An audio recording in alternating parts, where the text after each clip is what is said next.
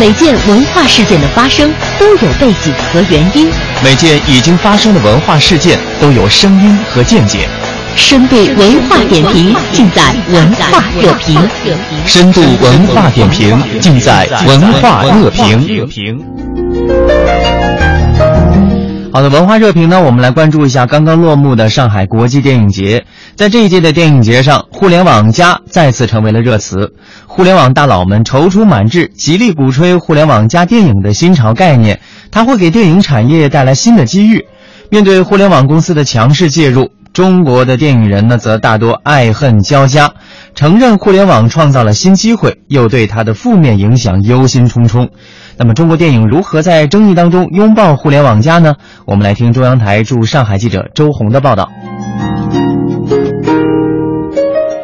数据显示，去年中国电影票房近三百亿元，今年一季度中国电影票房基本上以一天一亿元的速度增长。除了票房喜人，不少电影人都表示搭上互联网快车拍电影不差钱。阿里巴巴数字娱乐事业群总裁刘春林：我们在互联网的投资方面跟电影的结合，出现了全球最大的第一个 C to B 的平台，就娱乐宝平台。到今天为止，已经发展了有十二期，通过用户众筹的方式和这个投资方式，一共有接近五点五亿的这个融资，那么投了接近有二十部电影。去年上海国际电影节上，博纳总裁于东语出惊人，抛出电影公司未来都是给 BAT 打工的观点。今年三月份，马云持股百分之八十的阿里创投以二十四亿元认购光线传媒分发股份，成为第二大股东，既被阿里入了股，又用阿里的资金进行了电影拍摄。光线传媒真正成了阿里的打工者。光线传媒董事长王长田可不这么认为。我们其实都是在为中国的电影观众在打工，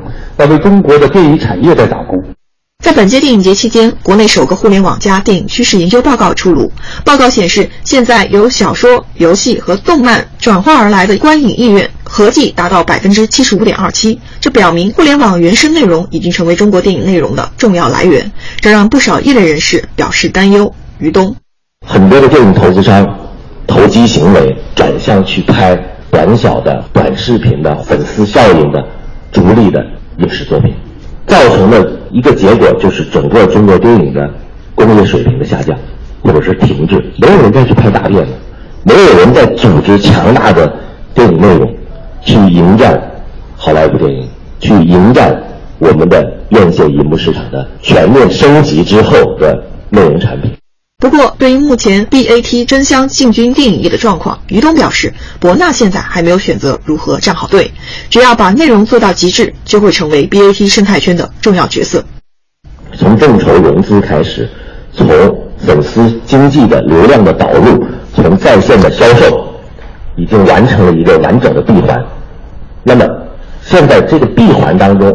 有一环就是内容创作，这一环互联网做不了，这一环。是留给电影产业的